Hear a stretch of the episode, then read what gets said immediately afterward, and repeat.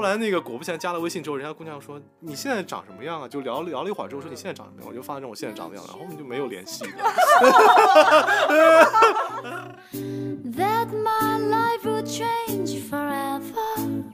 然后当时那个下午的阳光是正好从那个楼梯间的那个窗户打进来的，哇，然后就像我是从光里走出来的，然后加上奥迪迦，哎，这就是一个 moment。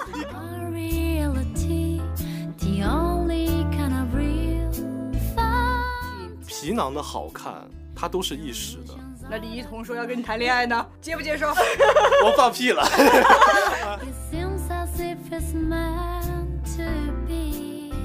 既然要聊一些甜甜的恋爱，我先哈一点甜甜的酒。耶耶，春天到了，我们要聊一些恋爱的话题。又到了万物复苏的季节，你看，只要一说恋爱啊，我们收到的投稿份数就特别的多，but 有一半以上都说牡丹，哦 一半都是牡丹，一半以上。我天哪！你这个粉丝质量这，这不能这么说。啊不，你的这个粉丝区分还是比较那个，就大家还是期都是年嗯轻，年都是轻的都是青春正好的时光。你会不会讲话？啊，对不起，难怪要被人说，难怪领导讨厌我。你看你思路打开，就有这样子的一群粉丝呢。嗯我们逃班威龙就可以开一个其他的业务，比方说相亲威龙啊，什么哦之，这样子啊，是不是让大家哦都多多的参与？我们到时候请那个什么黄澜老师，什么什么老师过来给大家来上上课。黄澜老师是谁啊哦，？你们没看非诚勿扰那个嘉宾啊，黄黄黄澜？哦，我没看过《他是很非诚勿扰》。多都市题材热播剧的制片人，对他很厉害。对对对很厉害哦糟糕，没有看过，这怎么大丈夫要不要么？看过吗？没有小冉那个大丈夫啊，李李小冉、王志文。。要不今天先录到这里？哎呀，糟糕。那么最大家最近春天来了，身边有没有什么恋爱的好消息？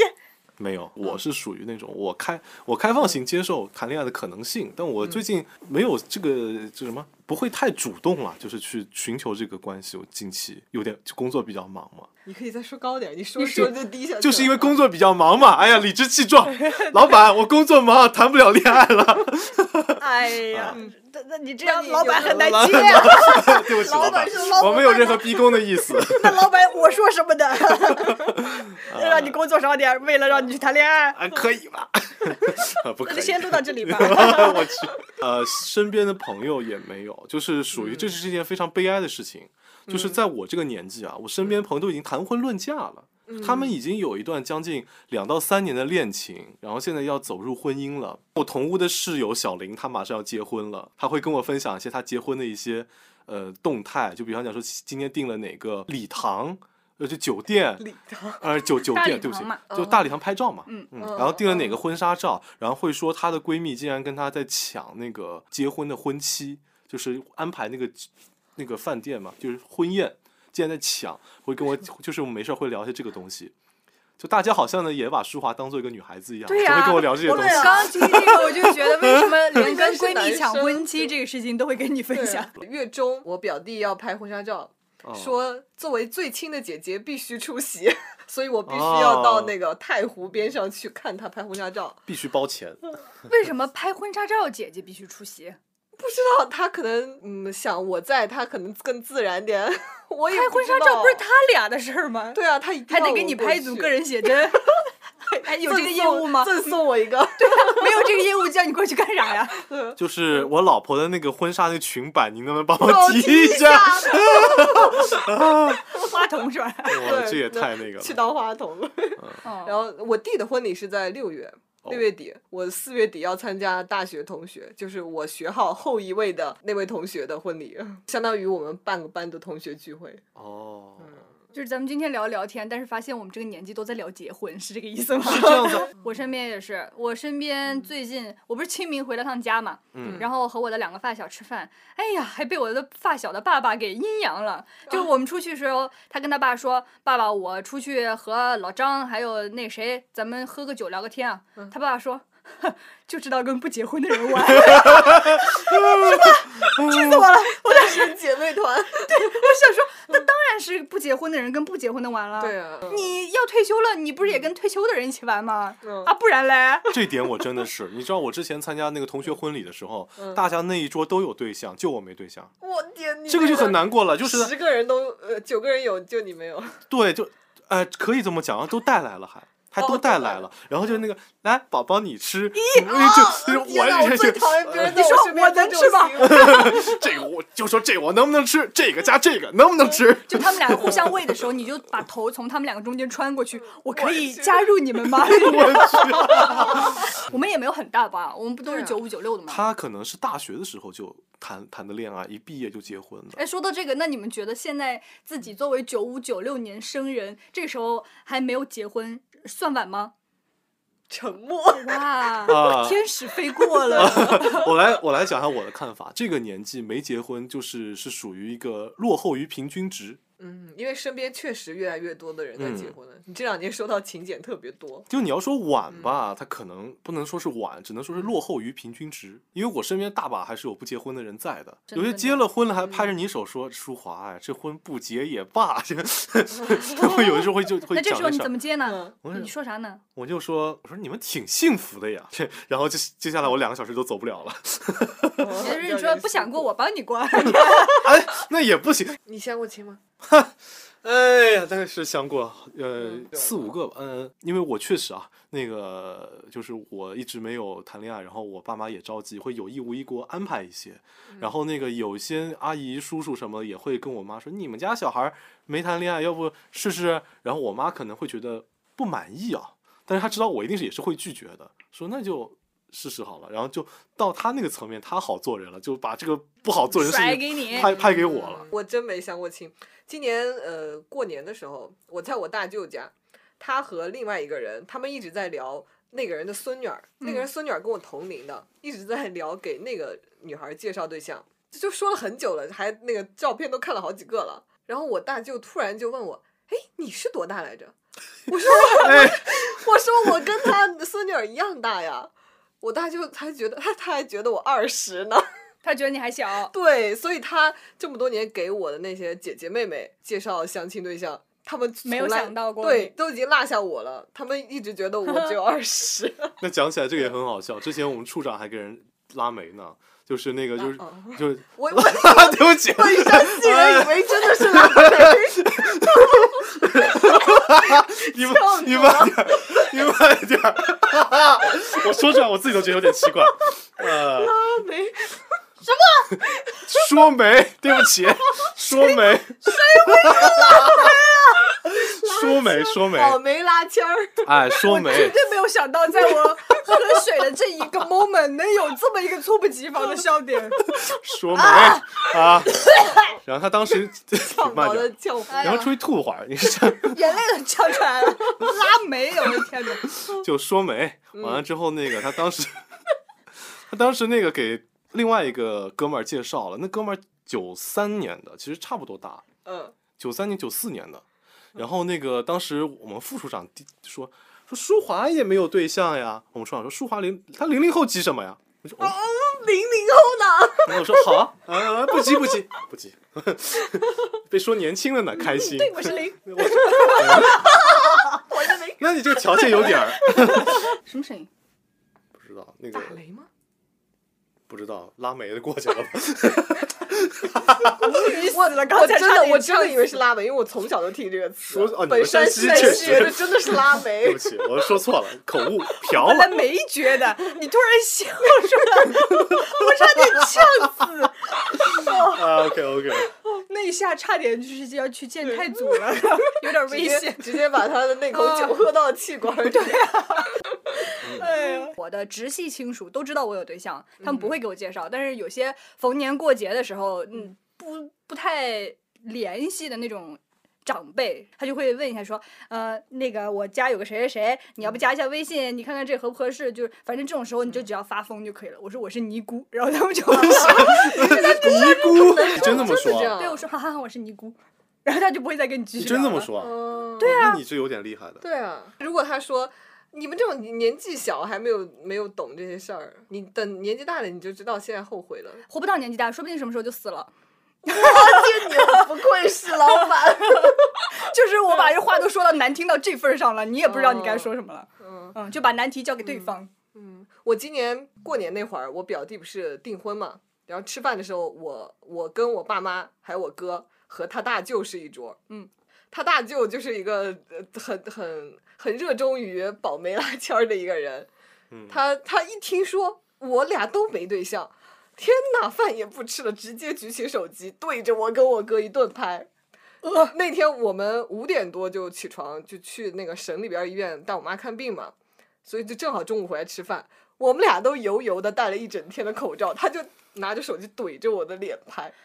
我会很崩溃，我觉得这个稍微有点没有边界感。对对对对，我说我看着他那样看手机嘛，我说你不会是在拍我们吧？他说是啊，我要把你们列入我的资源库。他还要把我的发到比他更高级的那个媒人那儿。他说他那儿有很多好的。那不能发点好看照片给人家吗，啊你？说我发张好看的，对啊，，对啊，我就我你别拍了，我一会儿发张好看给你。后来，嗯，他还是把自己他 P 成尼姑发给他。但我哥就是埋头吃没理他，然后我就不行，我这个镜头拍着我实在看看吃不下去，我就出去跟小孩子们玩，我就吃两口饭那天。太煎熬了。说到这个，我妈有次给我介绍了一对象，嗯然后就是先她那边谈好了，然后把这个发给我了，然后我妈说、这是人家姑娘的照片，我看了一眼，哦还可以，嗯然后我然后那个我说那我说就就提出了一个日常性的疑问，我说那你人家姑娘把照片发过来，那你发了我什么照片？嗯，好问题那个乔斯监狱那个，一寸照是吧？我妈发了一张我一四年的一张照片我说你这我说你这个一四年照片过去有点骗人的嫌疑了。嗯，我说十年了，我长这样吗？哦我现在天哪，对啊，我说是快十年了吧？九年啊！但是你瘦下来也差不多吧？我觉得没有太大区别。那不是瘦下来，一时分不出他是在骂我还是没有，就是长相上没有特别大的区别。嗯、对，但是我总觉得有点在骂人的，呃，不是骂人，就总觉得有点骗人的感觉。你帅，你帅，我骂你不骂你。不是，总有点骗人的感觉。嗯后来那个果不其然加了微信之后，人家姑娘说你现在长什么样啊？就聊聊了一会儿之后说嗯你现在长什么样，我就发了张我现在长的样子，然后我们就没有联系的。动宝拉黑的故事，没有拉黑了，就是就是。哦天哪！哦，你手动拉黑是吗？就是属于那个，确实他可能不喜欢胖胖的男孩吧，嗯，那怎么办？我们哭一会儿。不是，因为哎呀，你自己出发的话，你喜欢什么样的女生呢？我们就说比较理想的形态，不是说我非得奔着结婚去的那种考量。李一桐啊，我真的就是。我我说真的，如果真的只是讲个非常理想型的话，还有就是性格上的，嗯就是那种他公众展现出来那一面的话，嗯我是很喜欢李一桐的。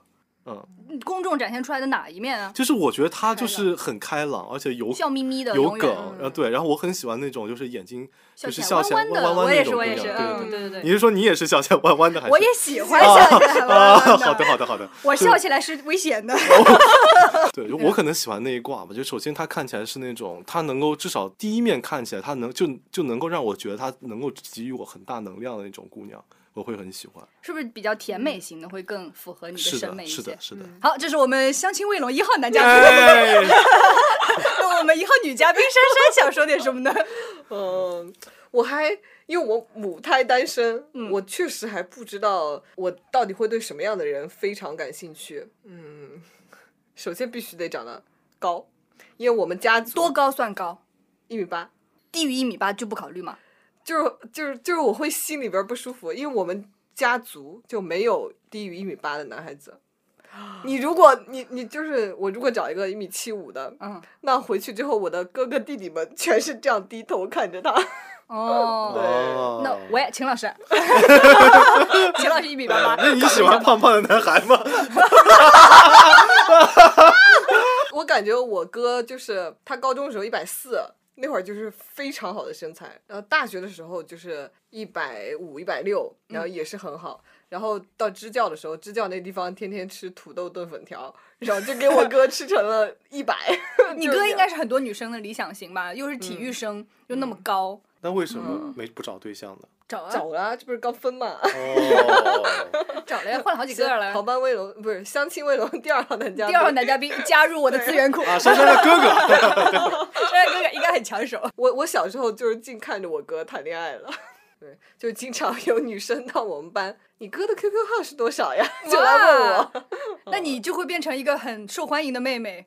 嗯，按照小说的发展就是这样子的。对我从小确实在学校里就是被人羡慕，因为我还有一个表哥，也是又高又帅。对我表哥比我哥长得更好看，我表哥很白。他就是谭松韵本人啊。哦，对对对，对对，哎呀，那个剧山松韵，我的天哪！对，而且我像我们初中的时候，就我们三个都一个学校。到高中，我跟我哥不是一个学校，但我跟我那个表哥是一个学校。我表哥在那个高中里可有名了。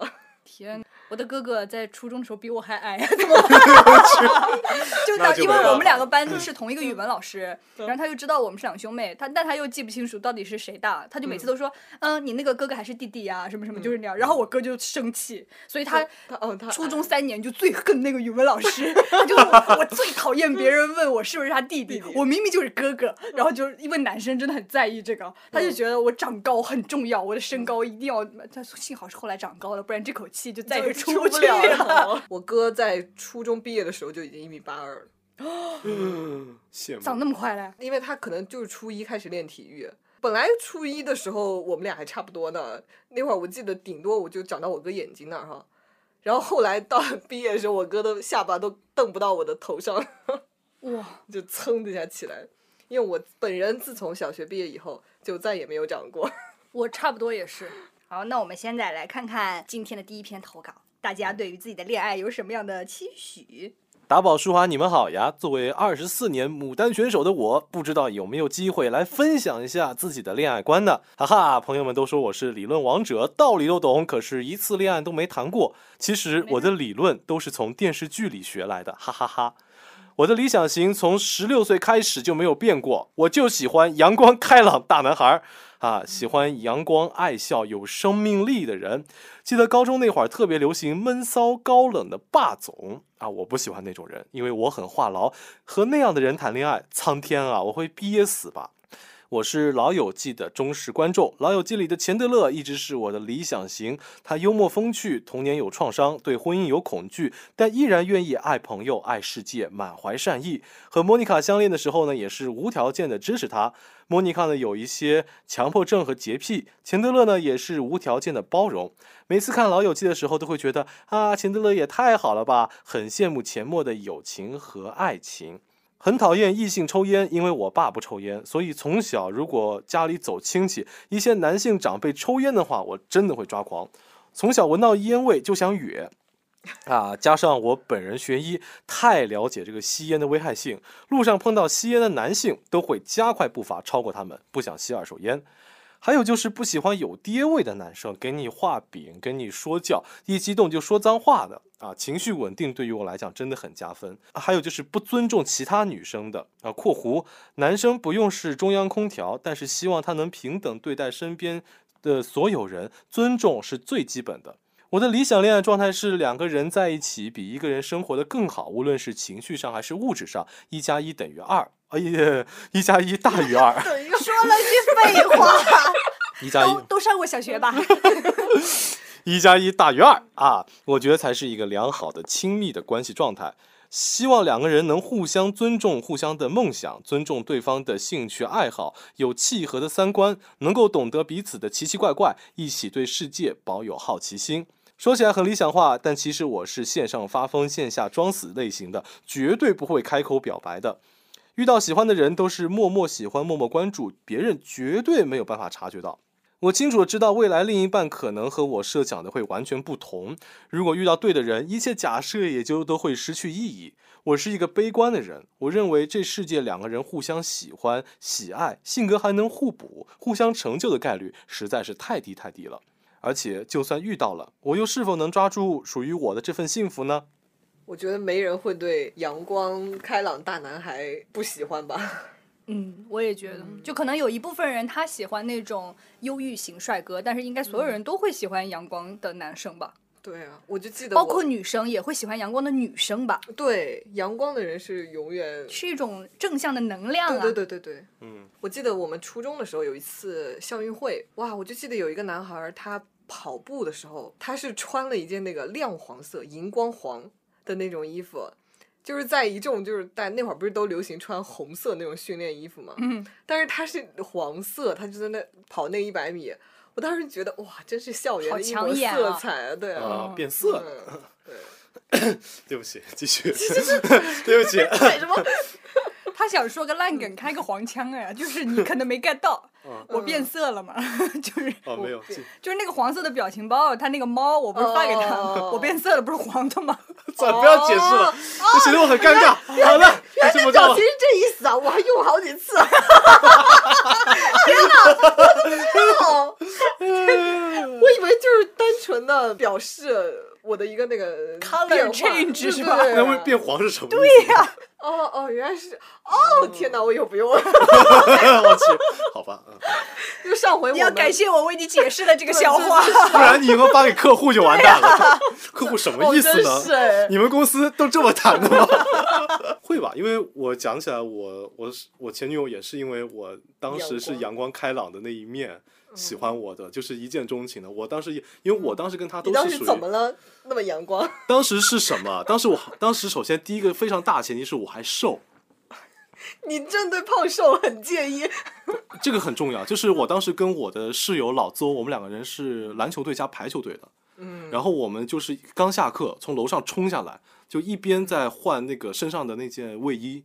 一边在换队服，然后完了之后下来那一刻，就是我已经穿好运动服了，然后他正好在楼下，然后当时那个一教嘛，嗯，他那个下午的阳光是正好从那个楼梯间的那个窗户打进来的，哇！然后就像我是从光里走出来的，然后加你上我是奥迪迦，哎，这就是一个 moment。你刚哎，你刚刚还教育过他，你这个人，哎呀，对不起不起上梁不正下梁歪啊，这个公司我没。有带好这个头，是我的问题，我向你诚挚道歉。我觉得我最近有点对浪漫过敏。就是那个 moment，就他首先我很我很白，这是真的。然后我下来那一刻就是趁着我发光，再加上我是我博上本身就是对于大家的印象来，就是那种阳光开朗大男孩儿，就是反正冲下那一 刻，他就觉得我就是非常的，就就是就是就跟别人很不一样。毕竟老邹很黑嘛，他发不了光，他连反光你都做不到。反光都做不到。反正就是那会儿冲下去之后，我还匆匆跟他打了个招呼，然后我们就我跟老邹就冲到篮球场去了。然后他那会儿觉得我呃很好看对真好看，就嗯属于这样子。那你呢？你对他的印象？我那会儿也是有点有点那个一见钟情的感觉。当时我坐在播音教室里面，然后他推门走进来，然后我就看了他一眼。我那会儿觉得这个女生跟别人很不一样。哪里不一样？如果用发光来形容的话，就是你俩都发光，你们干什么？奥特之父，吃了荧光虫了，荧光这么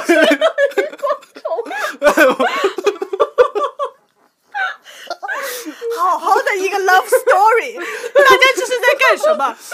整顿一下我司风气。就是我，首先我奥特之父。叫奥特之母啊，当时，嗨，对，就我想讲的是，首先就是对于我跟他来讲，就是我们两个人谈恋爱都会有种感觉，就是那一刻我感觉他跟其他人不一样，但是我讲不出来那种感觉是什么感觉，他可能有独特的自己的，就是身上的那个味道。可能有属于他的那种什么讲话的气质或者气场，反正他那一刻让我觉得就是哎他跟别人很不一样。然后他又坐在我对面，因为我们那个是面对面那个教室，我沙发椅，然后大家都面对面的，记得吧？我们我们都是一个播音小课的。我怎么 大脑一片空白？我是尼姑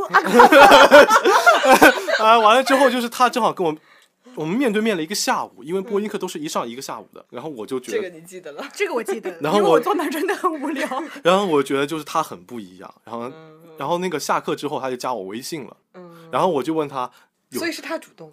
算是吧，有点像这种感觉，但是他也没说别的什么，因为那会儿我是我们组的组长，嗯，我就说那个加加我微信也很正常嘛，然后他就说你头像我很喜欢，你当时什么头像？是黄宗泽《潜行狙击》里面那个角色，哦，然后那个他就说我很喜欢这个角色，然后我们就聊了一会儿电视剧，然后完了之后就开始每天的聊天了，然后就在一起了。你在在那个他走进播音教室之前，没有对他有特别的印象吗？我就是这个这个人名字贼奇怪，就是觉得哦，就 只是注意到他名字。对，然后完了之后就没有了，因为我对他这个人就没有太大的概念，因为我们我们专业女生特别多，对对对，我对每个男生可能有概念，因为就是男生少嘛，大家就可能会记得住一点。就女生一开始是没什么概念的，你们俩的缘分的表现形式是发光。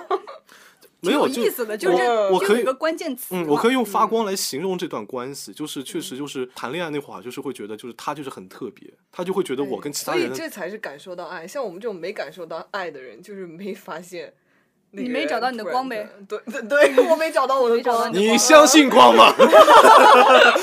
但是我其实这边有一个我自己心里还觉得蛮蛮蛮那个点，说那个他的审美观或者说是恋爱观是基于电视剧的，啊，你说这投稿是吧？呃，我就觉得，啊，我以为你说你前女友呢基于电视剧觉得你是黄宗泽，这样哎，那没有，就首先那个他说这个基基于电视剧这个事情，我觉得有一点难过。我觉得我们身边现在有很多人没谈恋爱，都是因为电视剧或者抖音啊，他给你提供的异性的形象太过于美好了。哦，我今天还在外边儿跟我们的两位主播在聊这个事儿。我觉得现在有一些 电视剧啊，尤其是女性向的这种偶像剧、甜宠剧等等这种，它里面的男主就真不是个男的，他就是一个披着男性皮肤的女人。你为什么挠挠你的皮肤啊？有点痒，你说吧，头好痒，恋爱脑要长出来了。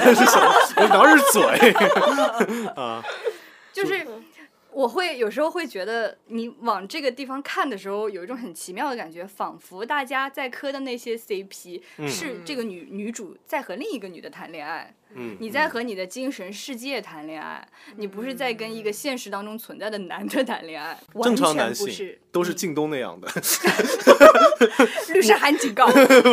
嗯我们讲到那个影视剧的理想型嘛，然后这篇投稿里这位朋友他就说到，他特别喜欢《老友记》里面钱默的这个爱情，嗯他们俩我觉得是现在很多互联网上的年轻人都会喜欢的那个类型，因为钱德勒他就是属于那种。呃，他有一点自己特有的小幽默，这种幽默呢，哦有时候不太被朋友认可。比方说咱舒华，有时候说个烂梗，但是真的喜欢舒华的人，他就会觉得你这个梗讲的真有意思，这种、哦是这种感觉。然后 Monica 呢，她是个厨师嘛，在我心里属于那种有一技之长的呃独立女性，但是呢，她又有点强迫症，这点跟我非常像。就比方说一个沙发上面这个抱枕的顺序要怎么排列，我就会很在意这个事情。然后一个家里客人来了。谁要用哪一个杯子，我也会很在意这个事情。这个东西在很多人看来就是无关紧要的，就甚至会觉得你这人怎么那么较真。但是钱德勒就会包容他的这种，他觉得这就是你在意的东西，你就在意好了。就是他们之间的这种相互理解和相互扶持的感觉体现的非常好。我觉得现在很多年轻人都是喜欢这种，他也说了嘛，情绪稳定嘛。其实到了这个年纪，大家可能都不是很喜欢那种轰轰烈烈啊，嗯要很抓马的那种事情，都希望有一个人陪自己度过一下这艰难的生活，对抗一下生活的粗糙。嗯是情绪稳定是真的非常重要。嗯，我从小看武侠小说嘛，再加上我的启蒙电视剧就是那个张智霖射张智霖版的《射雕》跟古天乐的《杨过》，就郭靖、黄蓉啊这两对儿。哦，这一对儿人，这两对儿奇怪，你这一这一对儿就是属于是你看看，你就喜欢凑别人喝水的时候说这种话，一一晚上害两个，等会儿我喝水，你们抓住机会。我不会放过你。但是你这里对麦不是很安全，我们不会这样子哦，公司财产。就那个，像那个郭靖跟黄蓉，在我看来是天造地设。就是郭靖是属于他非常尊重他他的蓉儿的想法，因为他觉得我我生性愚钝，蓉儿说的都是对的。蓉儿那么厉害，这件事情只要是蓉儿做的，一定能够办好。黄蓉是怎么觉得呢？首先，大前提是，就黄蓉她首先她是她的妈妈是没有就去世了的，他一直是被他这个情绪不稳定的情绪不稳定的父亲带着的。嗯，她有一种某种情感的缺失，就是觉得没有人照顾他，就是整个桃花岛都是那个除了黄药师，就是他的黄药师的弟子们，还有一些就是黄药师从全世界各地捉来一些那个什么罪犯，然后把他们就是毒哑了，怎么弄，只能做仆人的那种人，他感受不到那种被照顾的爱。然后他第一次他离家出走的时候，扮作个小叫花子。然后他当时跟那个跟人起争执打起来的时候，郭靖出现了。郭靖那会儿从内蒙从蒙古回来，然后当时骑着汗血汗血宝马然后那个身上穿着那种什么貂，你可以理解为貂，就是那个皮就是皮子，反正就是 完了之后，那个他看这个小兄弟过于可怜了，因为他扮了个乞丐，是个男的嘛，嗯，然后就请他吃饭，然后郭靖就从那个那蒙古回来，就会觉得说十斤羊肉，十斤牛肉吃就完了，然后黄蓉说不，我们要什么先上四个蜜饯。然后四个水果，四小碟儿，什么就安排的妥妥当当的。一开口，郭靖会觉得哇，这小校花的不一般呐。临走前，就是郭靖就可怜他什么都没有，说你我可以给你一些东西，比方钱什么都可以给你。然后黄蓉就说那呃我想要你身上这个皮子，郭靖就给他了。然后黄黄蓉说那我想要这个马，郭靖也把马给他了。然后黄蓉就委屈的哭就哭起来了，说这个世界上从来没有人对我这么好过。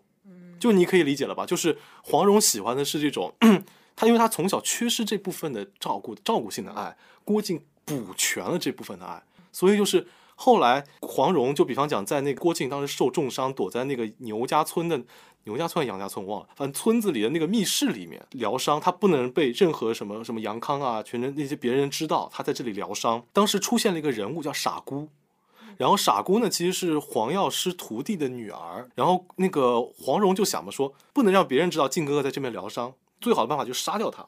但是他准备动手那一刻，他看到郭靖眼里射出了某种不忍，然后黄蓉就决定不杀他。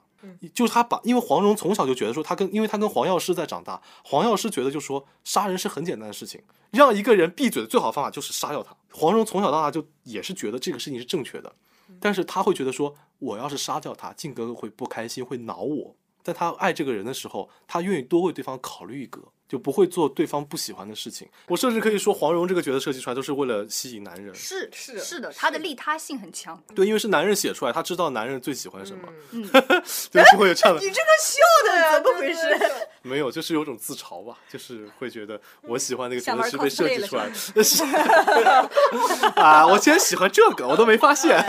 加入动漫社吧，火影有你的一份。对，所以我会为什么说他们是天造地设的一对呢？是因为他们两个人互相都有自己的残缺在，但是互相给予互相最大的安全感和包容，所以我会觉得特别羡慕这段恋情。那你觉得你心里有待修补的那一部分空缺是什么呢？嗯我啊，对啊，你既然喜欢黄蓉，她能弥补别人的一部分空缺，那你觉得你需要被弥补的空缺是什么呢？我需要被弥补的空缺，可能就是那种，因为我其实从我自己角度来讲，我会觉得我不谈恋爱也是这方面一个原因。我会觉得我还没有准备好去谈一个恋爱，我会觉得我可能各个条件都不成熟。什么叫准备？比方说，我可能在工作上面还是一个这种类似于半个公务员的感觉，就我工作都不稳定，暂时来讲。你要你有事业有成的执念是吧？嗯，虽然现在可能有一些家业啊，但是你没有办法去照顾这个人，你甚至没有办法把这个房子给还了。我会觉得，那你怎么样去给予这个女生一定安全感呢？还有就第二个就是，我会觉得我自己胖，你真的真真的很在意啊，对啊，我觉得我形象没有达到那个我最好的状态。是的，你去扮演小乞丐就没有人信，吃吃的比较好。不 给你汗水包。我说真的，我说我说真的，就是我会在意自己形象这一方面问题，就是在于说是我谈恋爱我没有准备好，就是我怎么我怎么能够想到说别人看我那个觉得我是好看的呢？就会觉得那万一就有人看你是好看的呢？那这姑娘真的是没见过好看的，对不起，呃，就是我我自己会，她可以这样子做，但是从我的方面来讲，我会希望我做好准备去，那对你来说，到达什么样的程度算准备好？我我没有想好嘛这一点，所以我、哦所以没有那个，所以就是我想说，如果出现这个女生，她会觉得说这些都不是事儿，嗯，对呀、那就是这个投稿的最后就是这样说的呀。嗯，对，他说：“我清楚的知道未来另一半可能和我设想的会完全不同。嗯，如果遇到对的人，一切假设都会失去意义。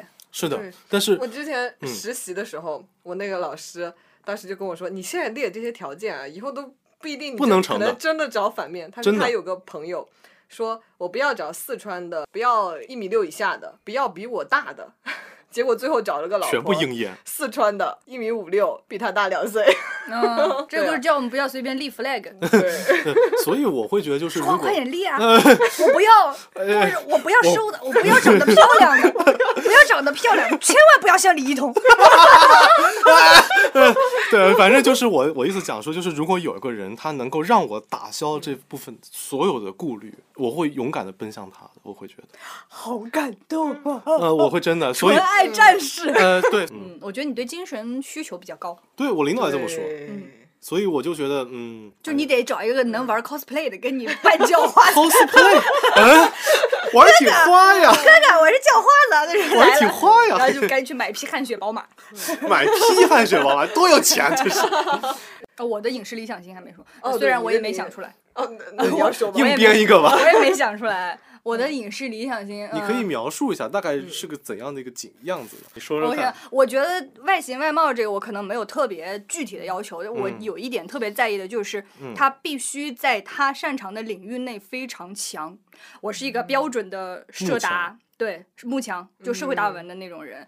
嗯，你在自己的领域内能做到有自己的一席之地，这个对我来说很重要。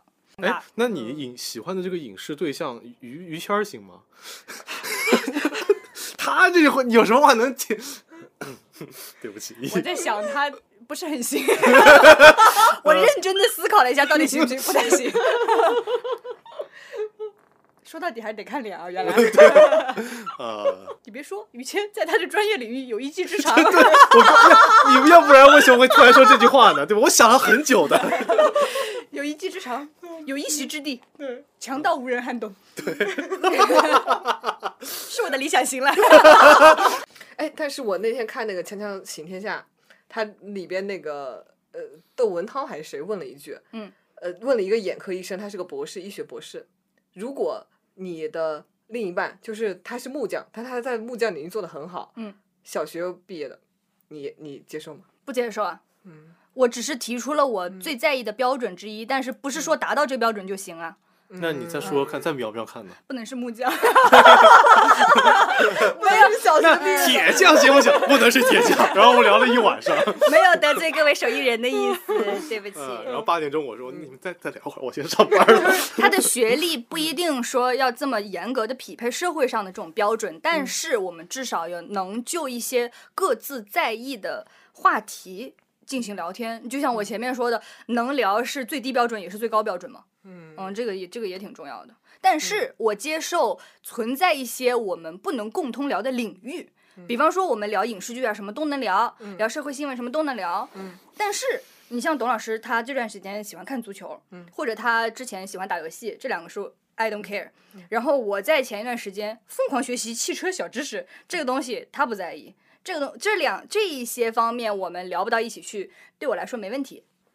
我还记得春假的时候啊，你不是跟董老师聊天嘛？我就记得那真的当，时贵司还有春假。啊，不是我们在希腊交换哦的时候，哦哦，对不起。对对我司有 春假，欢迎各位加入。OK，我记得他们聊一些呃哪个电影儿什么，当时好像上什么电影，你你们在聊电影儿，然后到后来我就听另外一些人聊天嘛，就是情侣聊天，就聊的都是什么，我没有生气，我不想跟你说话了，就这种，我我说爱情不应该是聊影视剧吗？因为在此之前我从来没有听过情侣聊天是什么，我第一次听就是在聊影视剧。然后我第二次听就聊什么鸡毛蒜皮事情，我想着这有什么可聊的？高雅。嗯，嗯其实鸡毛蒜皮才是大多数，因为你先接触了我这样，你会觉得以我这样的为标准。反过来，从我的角度呢，我们俩经常被别人说，跟他们俩相处，他们俩不像情侣，哦嗯、会被反过来这样子说。嗯，因为你们俩聊的东西太不日常了。对啊，嗯，不聊《诗经》的，哎呀，摇骰子，嗯其实也日你是不是得常喝一杯？不是，其实也是日常。影视剧、综艺、社会新闻，不就是我们的日常吗？嗯，那我们就能就各自在意的话题去稍微聊一聊，然后交换一下意见，其实是很试探互相那个观念的底线的，这点对我来说也很重要，尤其是社会新闻相关的东西，嗯你能很明显的一下子就看出这个人对这样子的事情的态度是什么，嗯往往这个时候。最容易挑出这个人的雷区了。你能不能跟这个人做朋友、做好朋友、做男朋友、做结婚的对象？这个时候是最重要的一环。我想到以前我们大学那个中国近代史那个老师，他当时带我们的时候就怀着孕，然后教了半学期就回去生孩子了嘛。怀着孕的时候，他就跟我们讲，昨天晚上没睡好，她老公抱着一本《诗经》要给孩子取名字，大半夜看到《诗经》看哪块儿看太兴奋了，就我发的前面后边愤兴奋愤愤呃对兴奋啊兴奋了，你说兴奋儿，就是有条缝儿那个。哦，抒发出缝儿来了。对，哦，太兴奋，嗯然后就特别想找人就是展开聊聊，就把他摇醒，就我们来，我们赶紧聊一下这个吧。然后他迷迷糊糊就是两个人开始聊这个《诗经》，我当时就觉得，哎呀，就是要这样的爱情啊！那我们当时有一个老师，当时还是我前女友跟我讲的，说他们结婚纪念日的时候，嗯每个点每个点八点、九点、十点这个点，嗯，都有个礼物寄到他们手上，算好时间到手上。要这种，我也不要这种。对啊，因为这个是很好达到对对的。对，你半夜能摇起来摇《诗经》的人是不好找的，嗯嗯但他每年都这么做啊。很好达到啊。嗯，对你花钱找了快递，定好时间就可以做啊。对，你每年都能找到选礼物也很也很用心啊。不，我觉得大家对浪漫的要求不一样。这样子啊，当然这也不是我的浪漫了，我浪漫可能也是这种半夜摇摇起来读诗经这种。跟你聊黄蓉的那 种，能跟你聊武侠，我觉得也挺重要。有话聊确实很重要。嗯我爸妈。哦，我爸妈经常就是晚上睡觉，我说别聊了，烦，然 后就就他们俩可以说话说到四点，就聊天纯聊天很。棒啊！对啊，就就是虽然我爸妈聊的是家常，人人家呃老师聊的是《诗经》，我觉得家常就是另一嗯种形式的《诗经》。你如果能有一个人跟你日日夜夜聊这些琐碎的家常，他就是生活的《诗经》。Yes，朋友们，本期的金句有了。我我我一直说有话聊是找对象的最低标准，也是最高标准。对是的尤其我觉得对我来说特别重要。他们俩有哎很多时刻让我觉得，嗯，果哦然是。我们前几天就是珊珊下班了，然后她去洗漱出来，看到我们俩就坐在餐厅里，一句话也不说，各自玩手机。然后珊珊就说：“你们这是在干什么？”我说：“我们就是这样的，我说啊你们就干坐着，一句话不说，就互相玩手机。主打的就是一个陪伴。” 说不我如果看到一些什么东西，想跟你讨论讨论，那这个时候我会跟你说，然后我们可能就讨论一阵儿，然后就继续各自玩手机，就是这样子。嗯这样挺好的呀，我觉得珊珊还没想出来，你们俩都想不出来了，我觉得。我影视理想型想出来了没有？我觉得我的心动可能止于哦，他长得真好看，只能是呃欣赏哦他对他懂好多，对，就是欣赏，就没有到我很想要拥有，没有这个都没有，女生也没有，都没有。女生也没有。哇，嗯那要进化了，三体人有你一份，我才是你不。哦，原来你是你。无欲无求，施主，对，主要老衲这就带你去了。主要应该就是没有情感需求，就是我不缺再多一个这样的人给我的爱。但是有时候我觉得情感需求并不是像舒华前面说的有缺空才需要弥补，就是我们现在年轻人都是属于大多数人都是不缺爱的那种，所以就恋爱这个事情就有点像是锦上添花，有也有，有也可以，没有不可以，也也没有也可以，没有也没事儿，就那种感觉。就比方讲好，你你多这百分之十，他可能没有让我能够去倒掉我那百分之九十去迎合你那百分之十，他没有那种感觉。也就没有了那种很浪漫或者说很轰轰烈烈那种爱情的感觉，就没有影视剧跟小说里面描绘的那种样子那么热烈我。觉得是。我我现在本身我就是满满的一个一，如果我再加哦，你是一，他是零，你是一零 哎，哎，哎，你要有一加一那个，你要剪清楚，我们公司怎么回事？你要剪清楚，不然到时候所有听众以为我不找对象原因是这个啊。对，就是说那个一加一大于笑二嘛，死我了！就是目前我还没有发现一个可以大于二的人，那就不如我一点，就我其实我可能都已经一点五了，我自己一个人。如果、如果你再加一个一是小于二的话，那还不如我本身的这个数值，我就不如自己嗯嗯过。我主要现在完全没有那方面的需求，我也根本没想，家里也没有压力，而且我妈确实说了，就是她可以接受我晚，你就自己找吧。她也不给我介绍相亲，我妈说她认识的人里没有可以配得上我的。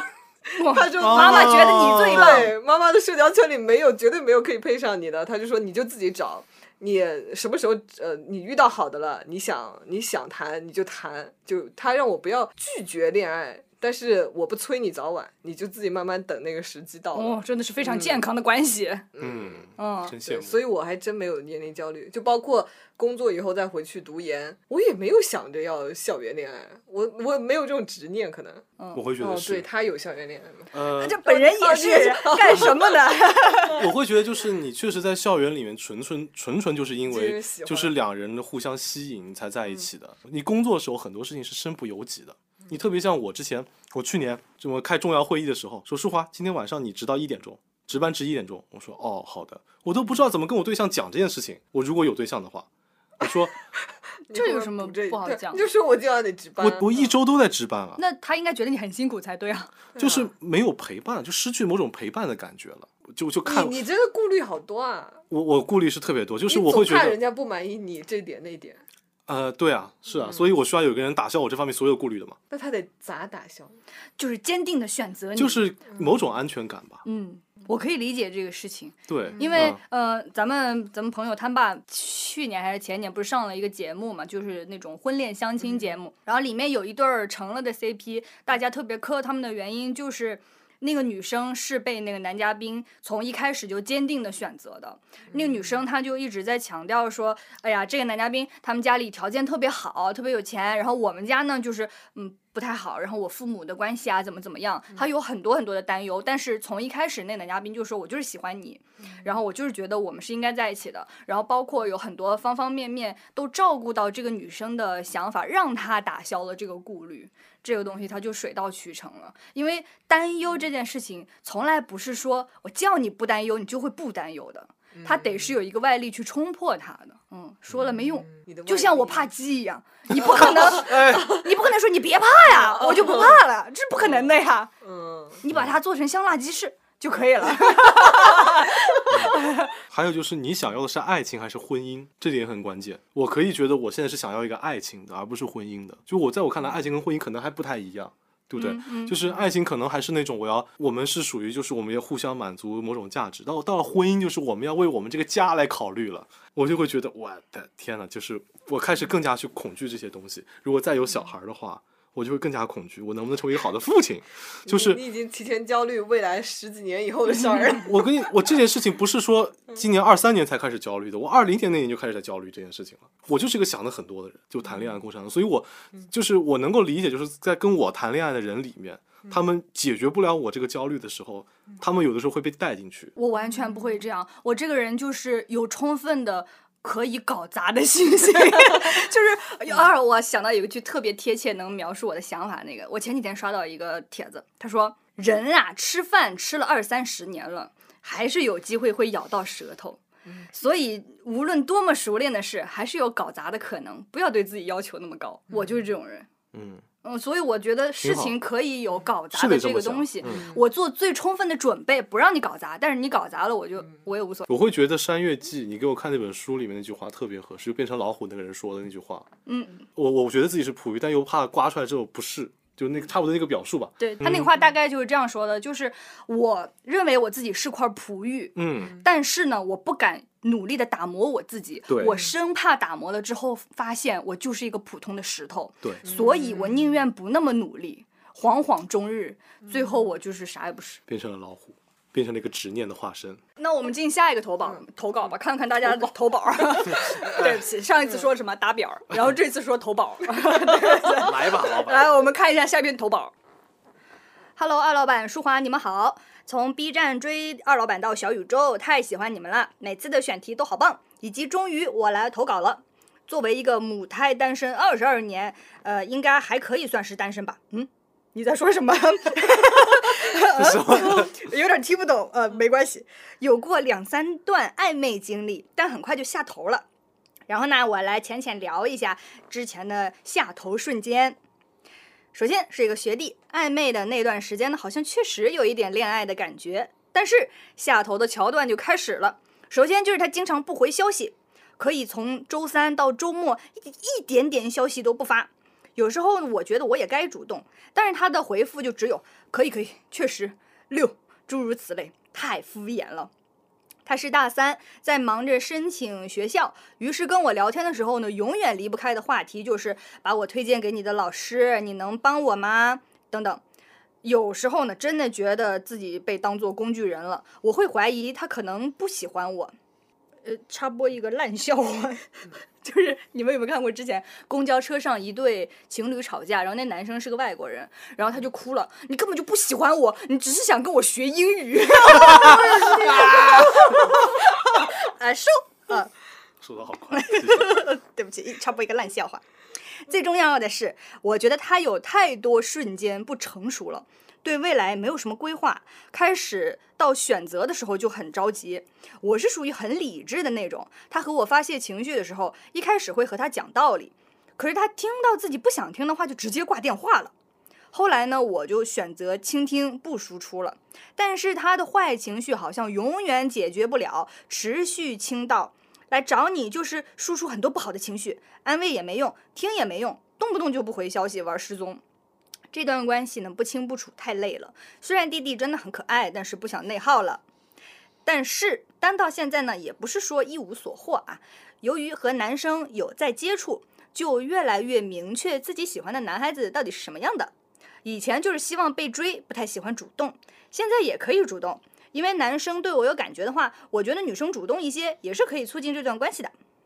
昨晚和我们寝室夜聊，我们四个都是母胎单身，但是单身的原因不尽相同。室友 A 喜欢很完美的男生，大概就是《全职高手》里的叶修，但是要长得帅、很优秀的那种男主的模样。室友 B 会有一点点小自卑，很害怕和男生接触，男生靠近的时候，第一个想法就是拒绝、拒绝、拒绝。室友 C 就是会对男生心动，但是永远不会主动的那种女孩子。发现大家单身的原因好像都很不一样。现在呢，由于未来的发展方向和城市也开始清晰且稳定，就是说一整个充满希望，我会找到和我合拍的那个人的。刚刚讲到那个，比方说男生哪一些行为或者说话语会让你觉得很 一下很反感，就像你前面说的嘛，他说这句话我就不跟他接触了，说话有没有？敢说话了。我还是 继续想到继续不怕不怕不你怕。像最近那个吴磊那个剧里面有一幕，就是姐姐说我不喜欢话多的男人，吴磊说 我应该我不喜欢装腔作势，就装逼。我不喜那完蛋了，大多数男人都有这毛病，我觉得。嗯，就是我完全忍受不了。你要什么程度的算装逼？对，因为有一些他，比方说他自己觉得是合理的，要让你知道我这方面很优秀，他自己不觉得这是装逼。啊，那这种可以，就是如果你说的都是事实，那我可以哦接受。那像公民那种，嗯，就是就是公民，你知道吗？小时代那个小时代那个，就是嗯他就是很牛逼，他无举手投足就显出很很装逼的感觉，但他就是那样子。呃，这个就是一种优越感，也不太哦行。也不太优越感有时候会 盛气凌人，压迫到别人。因为我觉得男生装逼其实是一件太正常不过的事情嗯，就嗯因为雄所以我不是因为雄性动物讨厌男生吧，我哦觉得。，因为雄性动物都会有，它要展示自己优美的羽毛。嗯 那可能，可能我就是对这个整体不是很喜欢。我我我好像还真没有，呃，就是像你们俩关系这么好的男性同学。呃，我 哦，他也是男性同学吧？不是你你们不是你们俩，哦你你是他的男性同学。我以为我们俩这儿坐了俩男的。哦习惯就好了。哦，好的。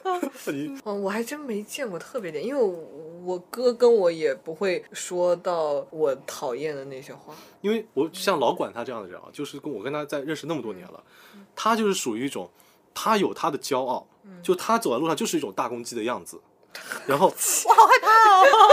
走在路上有这样的攻击。我突然意识到，就他就是时他会时刻，吓一跳。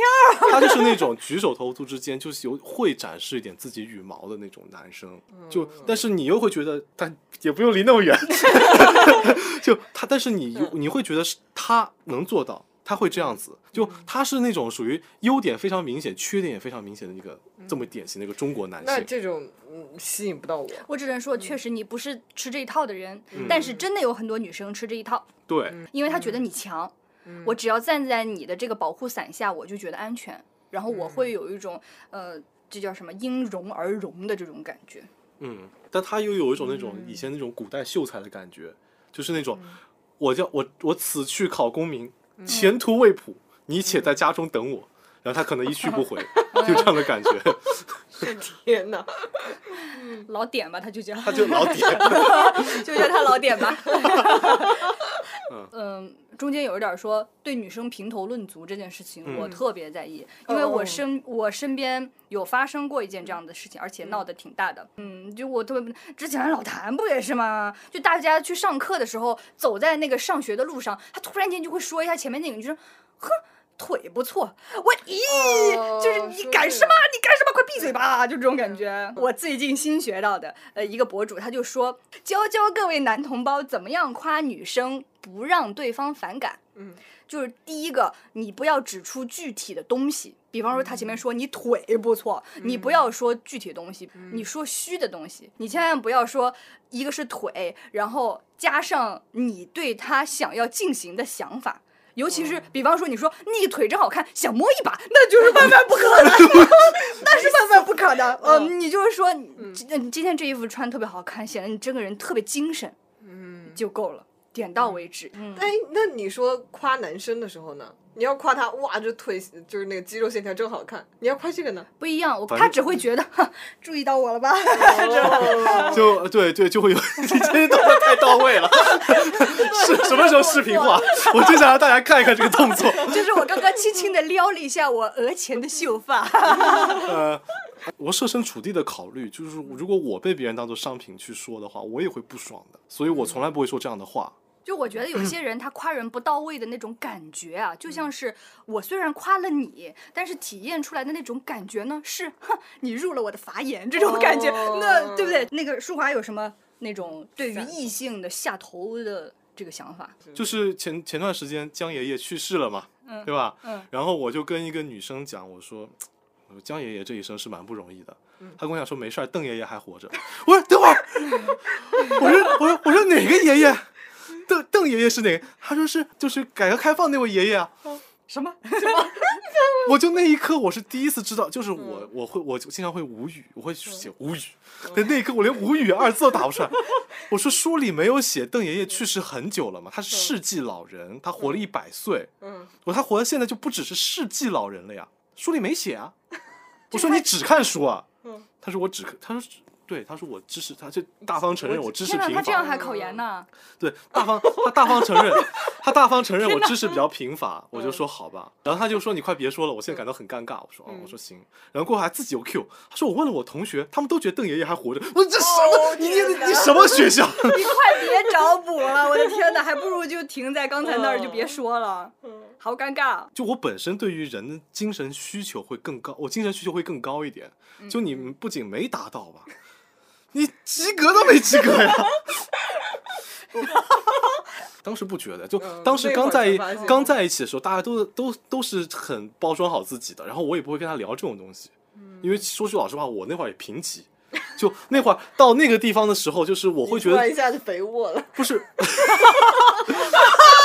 我会觉得这是，我会觉得就这一刻察察觉到常识了，我会觉得这是常识。哦，蛮肥沃的，Good for you。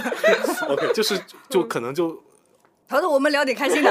我们讲完下头行为，我们来想一想，异性的哪些行为会让你觉得给他加分？您先说说呢，哎，你很温柔，哎，谢谢你，谢谢你，给老板点戏份。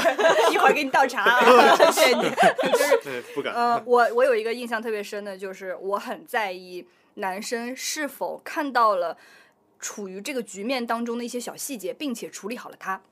For example，咱们之前在美国的时候，呃，经常一大群朋友出去玩嘛，然后有一个男生叫 Peter，我靠，我我对这个人的印象分太好了。之前我们有一个女生坐在那个副驾，我们剩下的几位朋友坐在后座嘛，坐在副驾，她一上车。打开空调，一看到那个女生那个裙子坐下来是在膝盖以上的，他直接从后座拿了一件儿衣服，就说：“你盖在膝盖上，这里出风口会冷。”嗯，就是他直接把你的这个顾虑和即将产生的问题先给解决掉了。嗯，我觉得这个东西非常的重要，包括之后的呃相处啊、玩儿啊。种种场合中，我都发现了能处理好细节的男生能成大事儿。他现在就是在迪士尼干一些非常牛逼的工作，哦。外国人，不是外国人，中国人。中国人，嗯。嗯，哦，我我想到了，嗯，适当的幽默，就是他可以很有一 这是他的保护伞，这是他的保护色，blue。就是他可以把一些比较简单的事情讲的很有趣，然后同时所有人都笑了，嗯，但是他他就可能有些男生会，比如我我我讲这个，你们觉得好玩就笑了，那我马上接着下一个，他不会这样。点到为止。对，我就太 over 了，所 以我就一直笑，给我笑死。大家都给我笑。呃 哎，这是不是说明我们汤老师很受人欢迎的这个原因啊？有很多女生喜欢他的这种幽默呢，因为有时候我觉得幽默是一种能力，他能把场上一些比较难堪的局面给比较漂亮的化解。你真的要去较真儿讲这个事情，很难把它收尾收的比较体面的。但你用幽默的方式去化解它的时候，大家都好看。哦，讲到谭老师，他也有一个我觉得是作为男生朋友，不管是他之后谈不谈对象，有一个很加分的点，他从来不打断别人说话，而且他被别人打断说话的时候，一定会把对方的话听完，他再说。我之前有跟他聊过这个事儿，我说不知道有没有人夸过你这个优点，我先夸夸你。他说哈哈，其实我也是从别人那学来的。他就说，因为他以前也不是这样的，他是注意到观察到别人这样做之后，他觉得这样很好，嗯，然后他就学来了这点。我说那你这个又是另一个优点了，对，就是你会持续学习。是啊，嗯而且你觉得别人这个是优点，你真的能内化成自己身体力行，这么多年都这样做，嗯，嗯，挺不容易的。是。你呢？幽默一下，快 我在想，对对，呃，tell a joke。没听，呃我还没想好，但我觉得 我会非常细节，就是就是要细节啊。对，就是可能，比方讲说，哎呀，我遍真的比方讲，当然要细节，你要是说大的，给我买个游艇，太加分了，谢谢大家。不仅还要加，还得加油的，对。哎呦，我看不，仅加分还加油是吧？加油 哎，你看小幽默是不是？我喜欢幽默的小行为。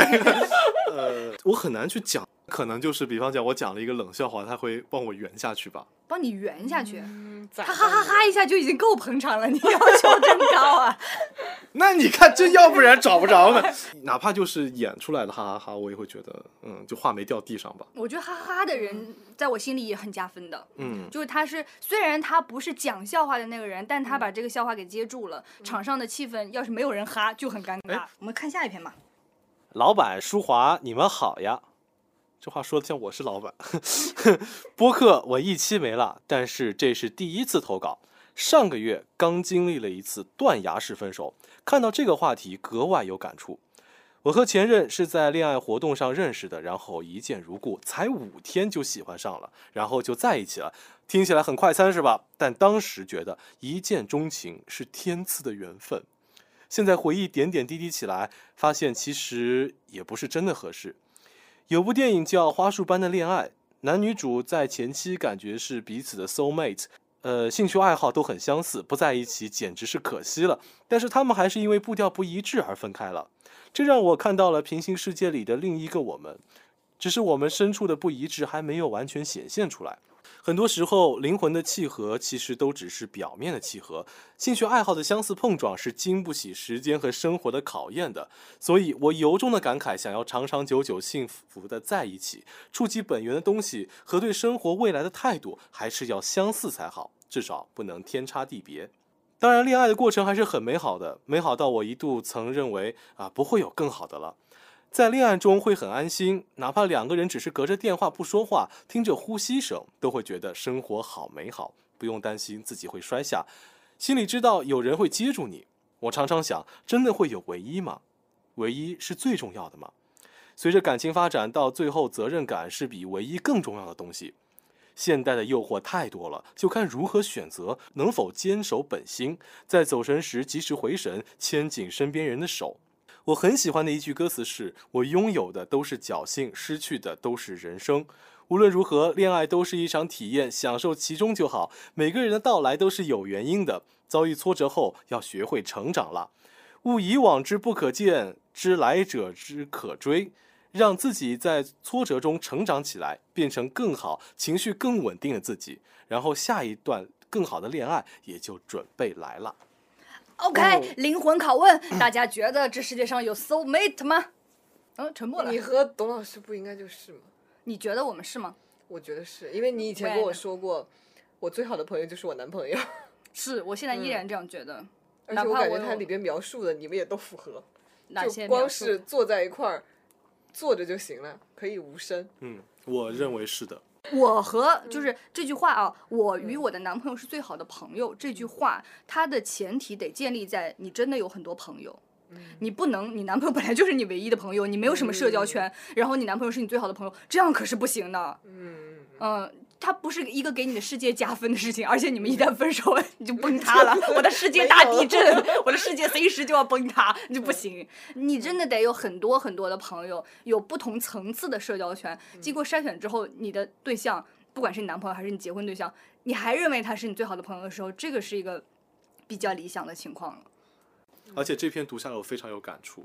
然后你像他后面那些话，我跟他完全想法一致啊，就是要先准备好去迎接他。我现在就在准备过程当中啊，就是准备期有点长而已嘛。哎，对，这不也时刻准备着吗？啊，是哦，时刻准备着，永远没备好。对对对，就是皮囊的好看，它都是一时的。那李一桐说要跟你谈恋爱呢，接不接受？我放屁了。想到那个李现拍呃去有风的地方，不是有一个很热的截图，就是导演给李现打电话，现啊，现在有部剧，呃，五十万片酬五十万和有和刘亦菲的吻戏拍吗？然后李现回。五十万已经打过去了，哎呀，小子懂事儿了。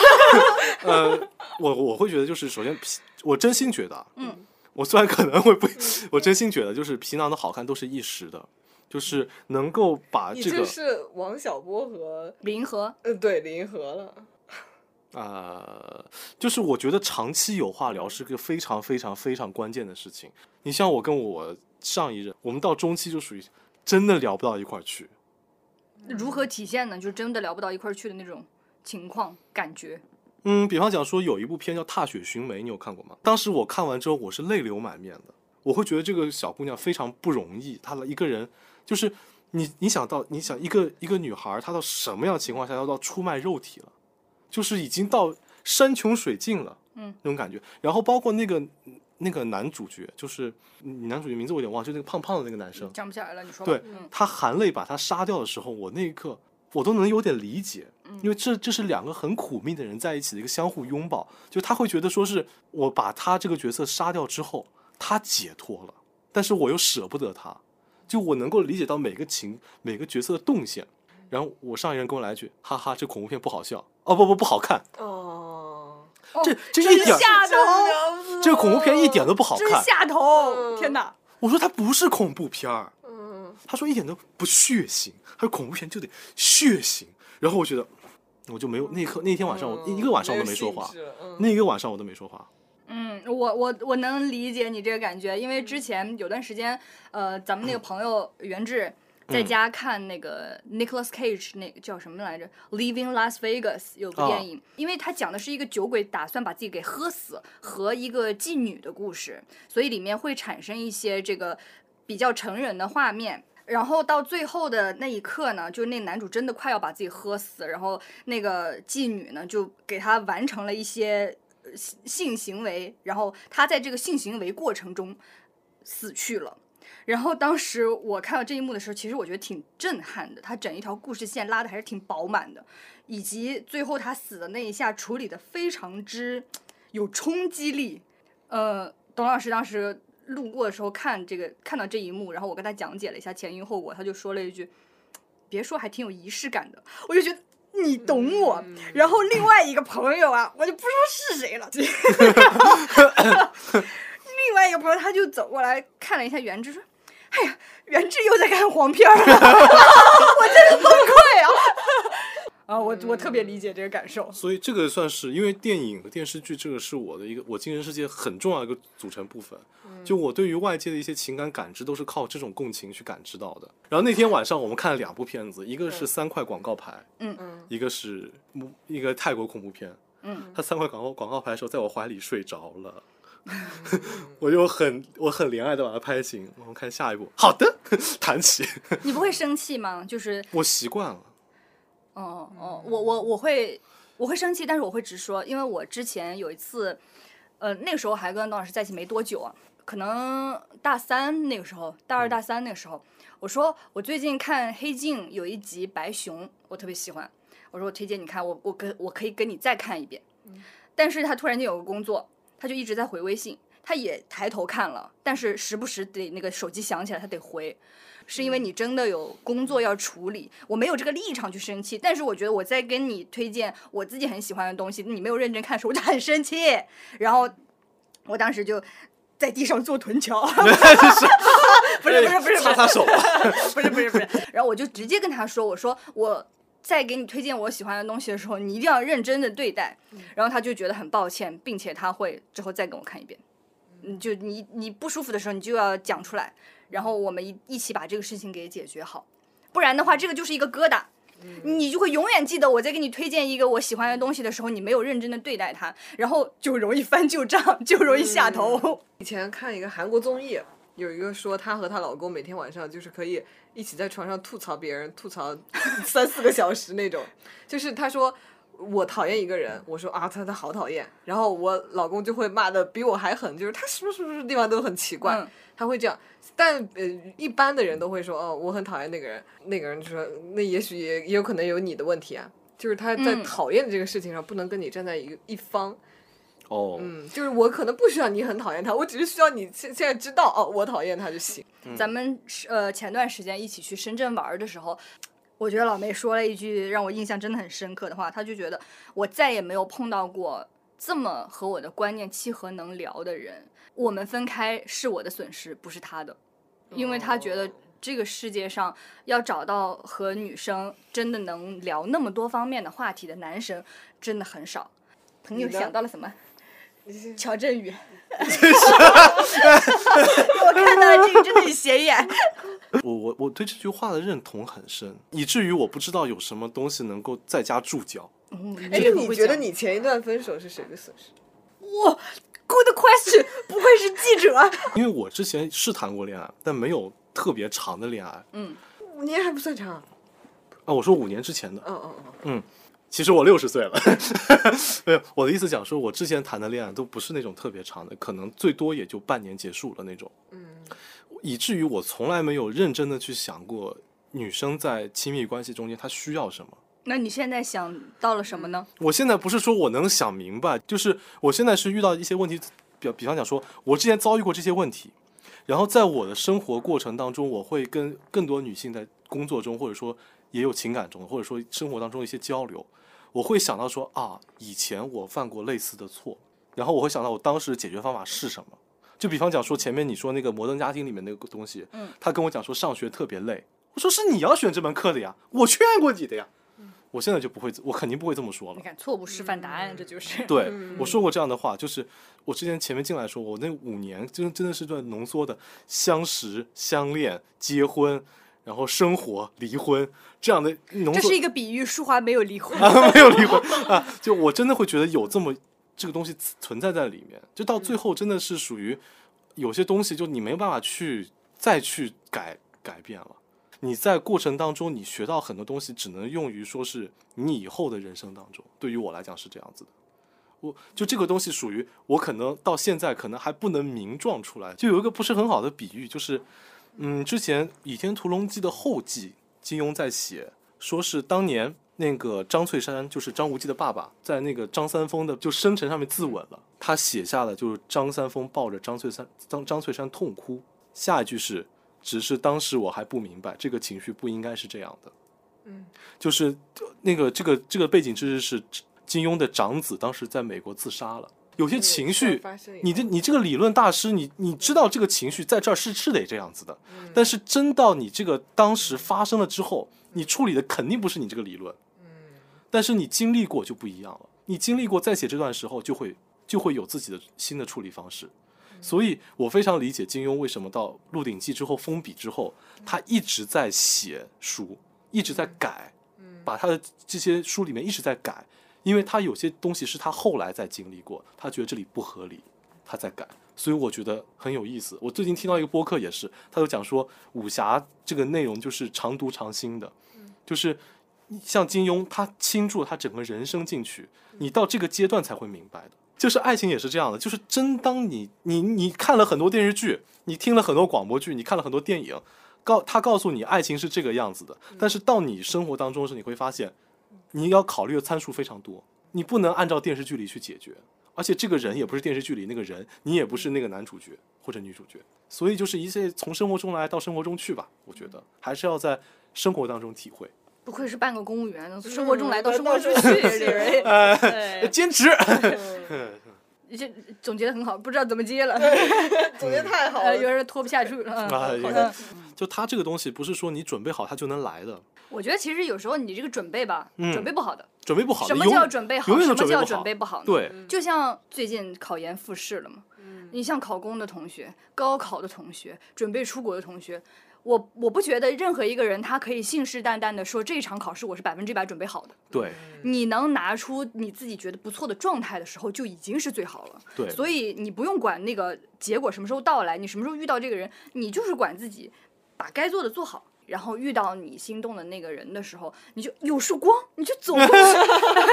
我就是一束光，向你走来，对嗯迪迦，嗯 对吧？啊，祝你成为那个迪迦，拜拜。拜拜。拜拜，这就拜拜了。早就叫你讲两句结束了。啊，拜拜啊，拜拜，下班了，哎，下班放工了。我手机呢？哎在这儿 Saw